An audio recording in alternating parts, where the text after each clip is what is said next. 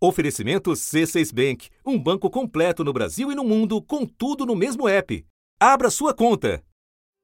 Are you finally considering a travel ban from from Brazil and Latin America? Cinco dias depois, num domingo em que o Brasil superou os Estados Unidos no registro diário de mortes por Covid-19, as palavras de Donald Trump se tornaram realidade. Brazil is having some trouble, no question about it. Por causa da pandemia do novo coronavírus, os Estados Unidos decidiram barrar a entrada de pessoas que passaram pelo Brasil recentemente. Não é a primeira decisão do gênero tomada pela Casa Branca durante a pandemia. A partir da próxima sexta-feira, cidadãos não americanos que estiveram no Brasil nos últimos 14 dias estão proibidos de entrar nos Estados Unidos. Os Estados Unidos vão negar a entrada de estrangeiros que tenham visitado a China nos 14 dias anteriores à chegada deles aqui no território americano. Gente, a Comissão Europeia criticou nesta quinta-feira a decisão do presidente Donald Trump de proibir voos de países europeus aos Estados Unidos. No nosso caso, a restrição vem no momento em que a Organização Mundial da Saúde aponta a América do Sul como novo epicentro da pandemia, com o Brasil como carro-chefe em números e também na reprovação internacional ao desempenho do governo. Brazil's president has been criticized for dismissing the threat. El caso de Jair Bolsonaro es, es increíble.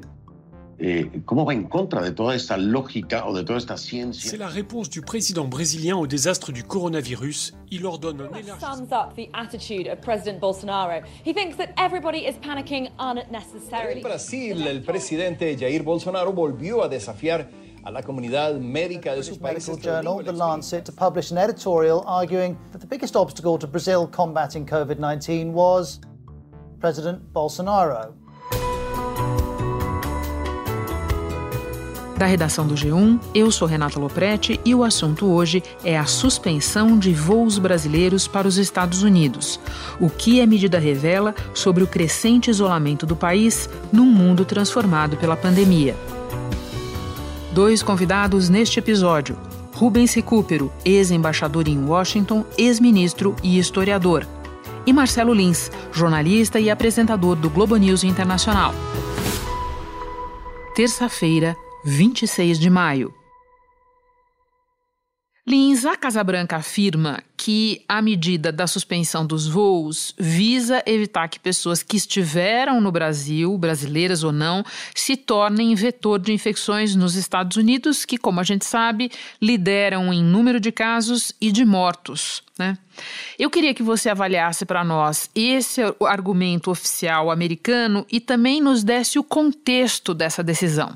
Eu diria que é um argumento que se sustenta apenas razoavelmente e que está um pouco fora do tempo, eu diria, porque esse argumento faria sentido se fosse tomado algumas semanas atrás, por exemplo, quando houve uma reunião lá atrás com o Trump e o governador da Flórida e falou-se nisso, e o próprio presidente Donald Trump perguntou duas vezes ou mencionou duas vezes a possibilidade desse veto. E o governador da Flórida naquele momento dizia que não seria necessário assim, e depois voltou-se a esse assunto na semana passada e agora nesta semana a tomada de decisão. Então eu acho que o argumento técnico ele tem tem uma sustentação apenas razoável. E se fosse apenas e tão somente pelo argumento técnico, me parece que deveria ter sido tomada uma medida bastante parecida com a Rússia, por exemplo, que está ali disputando com o Brasil dia a dia esse segundo lugar no triste ranking dos contaminados. O contexto tem que ser visto de uma forma maior, da necessidade até do presidente americano Donald Trump de se manter é, na discussão e nas ações práticas contra a pandemia. Ele que vem sendo muitíssimo criticado, mesmo é, depois do Congresso americano já ter liberado parcial ou totalmente cerca de quatro pacotes, mesmo algumas medidas tomadas, mesmo ele tendo mudado de posição do início da pandemia para agora, a reação americana, e os números estão aí para mostrar, não pode ser classificada como o Trump classifica costumeiramente de sucesso. Sucesso nenhum. E aí ele precisa dar respostas eventuais. Aqui e ali, me parece que essa medida ela vai mais nesse sentido, Renato. Então vamos aos termos práticos. Você pode nos contar o que exatamente muda com essa restrição?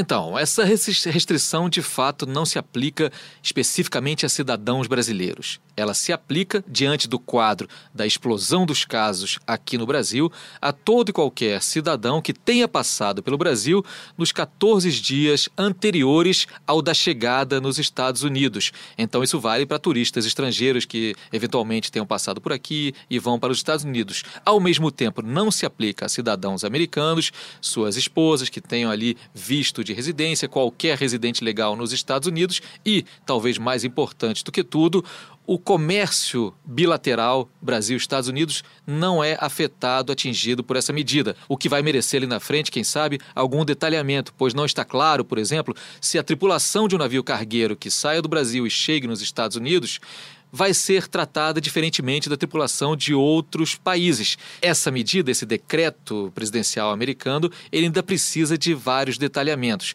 que vão além da defesa técnica e até mesmo das justificativas que foram citadas ali naquela nota oficial do Itamaraty, que procurou minimizar o impacto dessa medida americana. Em nota, o Itamaraty disse que a decisão foi baseada em critérios técnicos e que não muda a relação entre os dois países que os Estados Unidos vão doar 6 milhões e 500 mil dólares para o combate ao novo coronavírus no Brasil. No tem sim, sem dúvida alguma, um impacto forte sobre a imagem do Brasil. E tem também, a gente vai falar disso acho que depois, um impacto forte no público interno americano. Vamos, vamos falar assim, mas antes, só para deixar bem claro, como você diz que o fluxo comercial entre os dois países está mantido, quer dizer que essa decisão não proíbe voos, certo, Marcelo?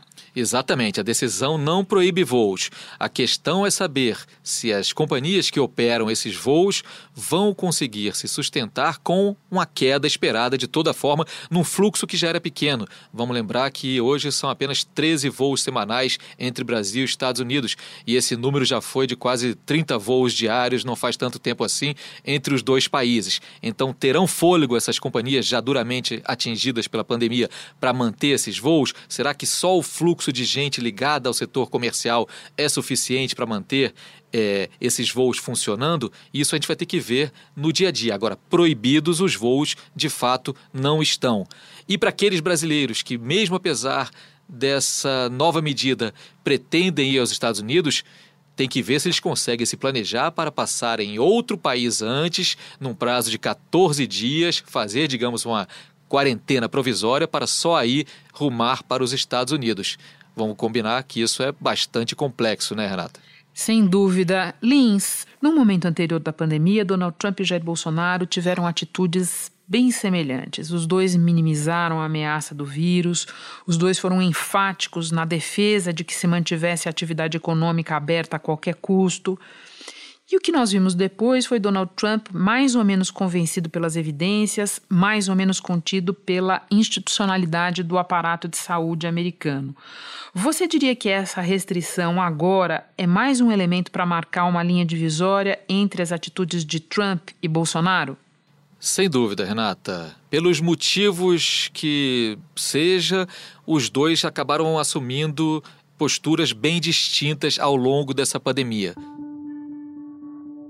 O presidente Bolsonaro não só segue questionando a ciência, atacando a imprensa, como tendo atitudes práticas que são típicas do negacionismo, né? participando de eventos semanais que envolvem aglomerações, fazendo pouco caso dos números de vítimas e de contaminados que seguem crescendo, demonstrando pouquíssima empatia.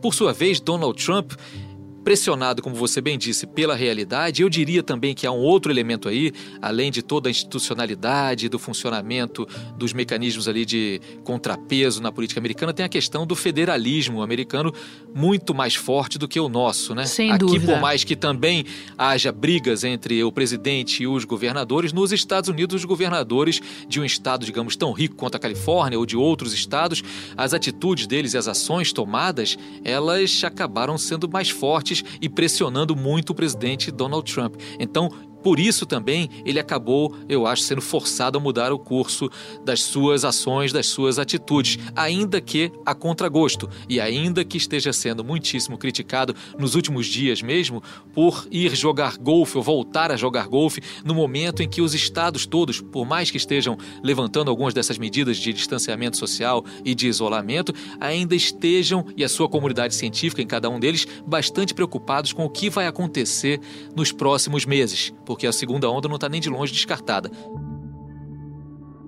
Por fim, Marcelo, lá no começo da conversa você estava dizendo para nós que havia outros elementos que a gente precisava é, considerar na atitude de Donald Trump e na necessidade de se mostrar proativo no enfrentamento da pandemia, e isso me leva a te perguntar sobre a situação da reeleição.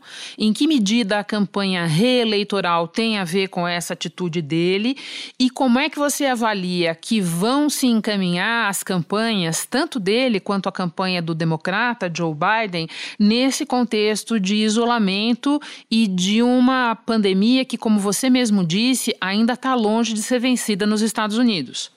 Renata, me parece que o calendário eleitoral não pode ficar de fora de qualquer análise das atitudes recentes do presidente Donald Trump, inclusive, ou talvez especialmente, já que estamos falando disso, das atitudes dele em relação à pandemia e ao avanço da Covid-19 nos Estados Unidos. Só para a gente fechar aí a participação do Brasil nessa história, se a gente for lembrar direitinho, o último momento em que temos certeza que houve um contingente de brasileiros que depois soube se estavam contaminados e que estiveram nos Estados Unidos foi, naquele caso, no início de março, na viagem oficial do presidente Bolsonaro e sua comitiva, que contou ali com aquele banquete no resort da Flórida de Mar-a-Lago. 22 o número de integrantes infectados com o novo coronavírus na comitiva presidencial que viajou para os Estados Unidos.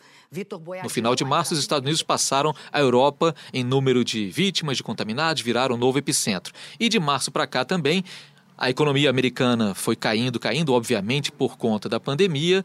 Os Estados Unidos, que viam muito bem e onde parecia que a reeleição de Donald Trump era um fato quase que consumado, começaram a surgir novas possibilidades, né?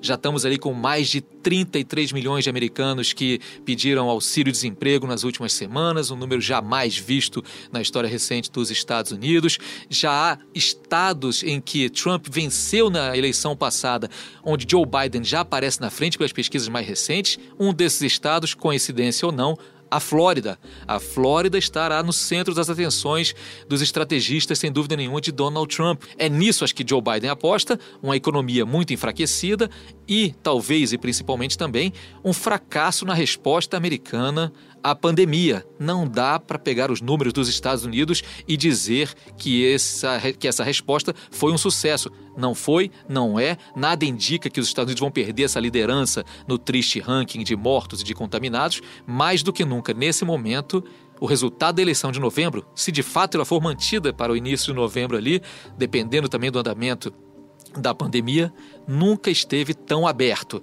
e nunca Joe Biden teve chances tão reais de derrotar o outrora, até outro dia, favoritíssimo Donald Trump na eleição. Vamos falar muito dessa campanha. Lins, quero deixar já contratada a sua volta ao assunto. Muito obrigada pela participação. Bom trabalho para você aí. Muito obrigado, Renata. Com grande prazer. Me chama que eu vou. Agora eu vou conversar com Rubens Recupero. Ministro, o Brasil é no momento o país com mais casos do novo coronavírus na América do Sul, além de ser o segundo com mais casos no mundo. A América do Sul é o novo epicentro, segundo a OMS. Quando a gente soma esses fatos, a restrição aos nossos voos imposta pelos Estados Unidos, eu pergunto: como é que o mundo está olhando para o Brasil? Bem, está olhando para o Brasil como o pior caso na gestão da pandemia. Né? Ainda pior que os Estados Unidos, porque mesmo lá eh, não houve mudança de dois ministros da saúde. Ao contrário, apesar das bizarrices do Trump, ele manteve o Dr. Fauci, né? que é o diretor do Serviço de Epidemiologia e de toda a equipe. Aqui eu acho que o nosso caso é visto é, sem nenhum exagero, como o mais grave de todos. Né? Mesmo em relação à América do Sul e a países comparáveis ao nosso. Né? Você vê a Índia, que na gripe espanhola de 18 teve metade dos mortos, 20 a 25 milhões, desta vez, graças ao lockdown, está com 4 mil mortos, né? menos que o estado de São Paulo. A Argentina, aqui perto de nós, que decretou lockdown em 23 de março, tem 400 e poucos é, óbitos. Né? É menos de 10% do estado de São Paulo, que tem a mesma população. Portanto, é uma questão objetiva. Né? Bom, mesmo antes da Covid-19, o governo Bolsonaro já vinha adotando uma série de decisões na área de política externa. É, que significavam uma total inflexão do histórico da nossa diplomacia. O senhor diria que a pandemia consolidou essa mudança de orientação? Consolidou e levou a um novo terreno, né? Porque nós vimos naquela gravação do vídeo da reunião ministerial é, que houve confissões explícitas, né, como aquela do ministro do Meio Ambiente. Então, para isso precisa ter um esforço nosso aqui, enquanto estamos nesse momento de tranquilidade no aspecto de cobertura de imprensa, porque só fala de Covid, e ir passando a boiada e mudando todo o regramento e simplificando normas de IFAM, de Ministério da Agricultura, de Ministério do Meio Ambiente, de Ministério disso, de Ministério daquilo. Agora é a hora de unir esforços para dar de baseada a simplificação eh, de regulatório que nós precisamos, em todos os aspectos. E deixar Mas além de ter é, confessado, portanto, explicitamente que no caso do meio ambiente existe uma política deliberada de desmonte né, de tudo que nós vínhamos fazendo antes, se estendeu isso à área da saúde, que era uma das áreas em que o Brasil merecia um certo aplauso internacional por causa da criação do SUS. Né? E no começo da pandemia, até é, o Ministério da Saúde estava saindo relativamente bem. Né? Portanto, além de todos os outros terrenos que já havia, direitos humanos, ofensas à democracia, fake news, meio ambiente, destruição da Amazônia, nós temos agora também esse caso desastroso do enfrentamento da pandemia. Né? E é claro que essa, essa gravação vai ser usada no exterior para novas medidas contra nós em relação a proteção do meio ambiente. Né? Numa entrevista recente, o senhor definiu a política externa do governo brasileiro como autoexcludente. Pode desenvolver essa ideia para nós, por favor? É, o que eu quis dizer com isso é que, devido a essa atitude do ministro das Relações Exteriores de hostilizar as Nações Unidas, hostilizar o multilateralismo, de criticar a Organização Mundial de Saúde, e o presidente também fez isso, né? nós nos desqualificamos para participar de qualquer esforço. Tanto assim que nas duas últimas reuniões que houve de chefes de Estado é, com o diretor da Organização Mundial de Saúde, o Brasil nem foi convidado a participar. Uma foi organizada umas três semanas atrás e outra é mais recente, que foi iniciativa da União Europeia para levantar 7 bilhões de euros para o desenvolvimento de uma nova vacina. Né?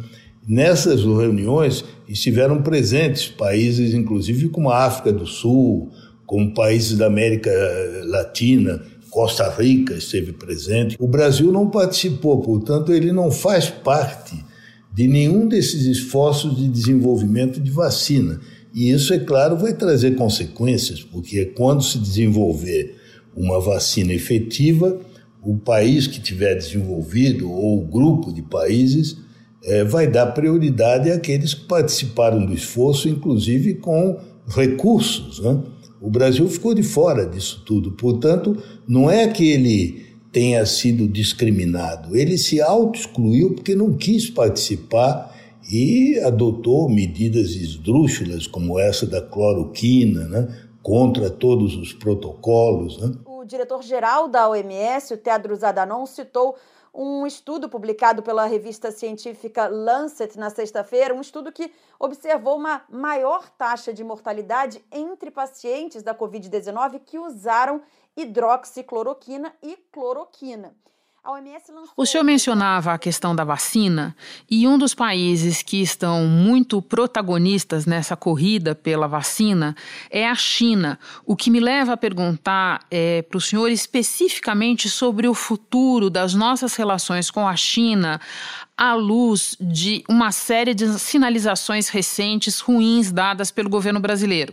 A relação já está muito tensa. Né? Eu creio que a China tem procurado manter dentro de um certo nível do tolerável, mas nós já vimos que no episódio da tentativa de compra de aparelhos de respiradores e máscaras, é, o governo chinês não se mobilizou para ajudar o Brasil. Né? Essa compra já foi cancelada, que o país não conta mais com os respiradores comprados da China, por exemplo, lá do exterior, eram 15 mil e vai transformar essa meta em respiradores nacionais. Isso porque os fornecedores não garantem, então o Ministério da Saúde já distratou essa compra. Então, não vem. É, aquelas transações feitas com empresas que na última hora foram canceladas, é claro que se pode atribuir às empresas, mas se o governo chinês tivesse um interesse de privilegiar as relações com o Brasil, ele teria intervindo, porque a China é um país em que nada acontece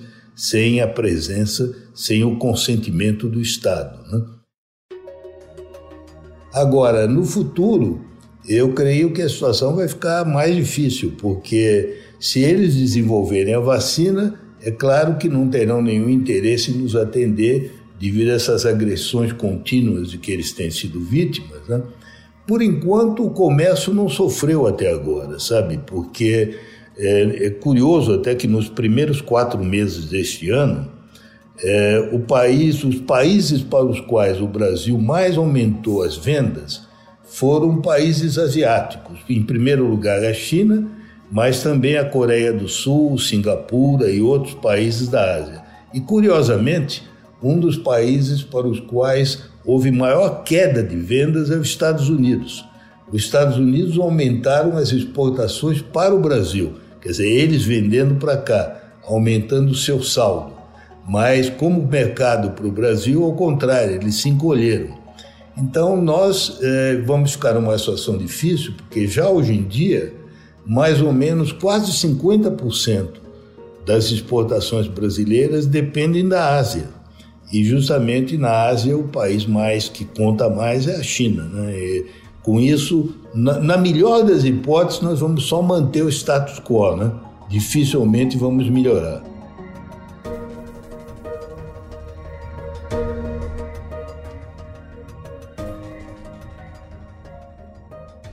E para terminar, ministro, o senhor está descrevendo uma série de situações é, que caracterizam uma espécie de status de párea para o Brasil e, por consequência, para os seus cidadãos, para os seus estudantes no exterior, para os seus executivos em viagens de negócio e tudo mais.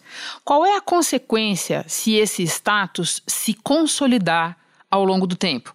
Eu tenho a impressão que vai piorar, sabe, Renata? Porque é, tudo indica que, infelizmente, nós caminhamos para nos convertermos no país com o número maior de, de casos e de mortes em termos de crescimento. O senhor, o senhor fala de, da aceleração, né? É a aceleração. Né? Os Estados Unidos têm 330 milhões de habitantes, portanto, 110 milhões a mais do que o Brasil. Né? Pode ser que nós não cheguemos a esse número, mas sem dúvida vai ser o caso é, que vai chamar mais atenção pela absoluta disfuncionalidade. O que eu achei grave nessa medida tomada por Trump é que é a primeira medida tomada por um governo.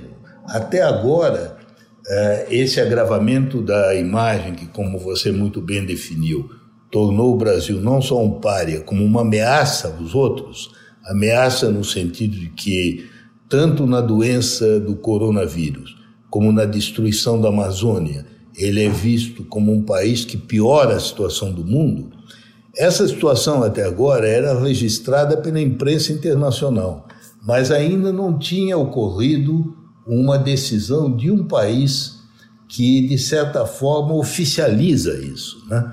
E, por acaso, é a nação mais importante do mundo e aquela com a qual o governo brasileiro mantinha a ilusão de que tinha um relacionamento especial, portanto, ia receber um tratamento diferenciado o que não ocorreu. Né? Com isso, como você pergunta, é, vai haver problemas, porque, por exemplo, um, um, empresário brasileiro que queira viajar aos Estados Unidos para concluir uma transação de venda não vai poder. Né?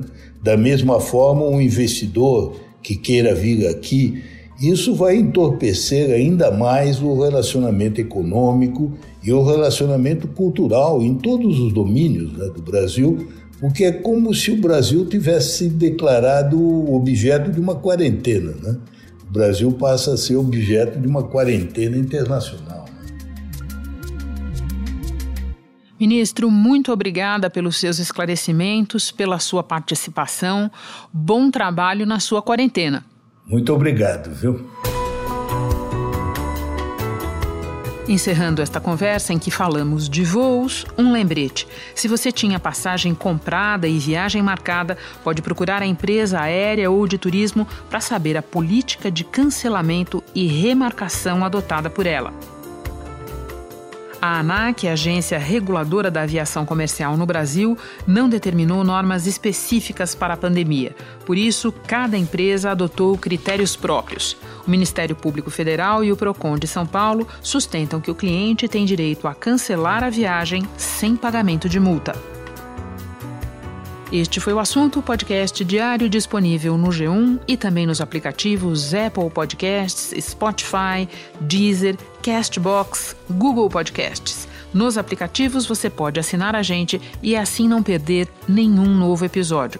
Eu sou Renata Loprete e fico por aqui. Até o próximo assunto.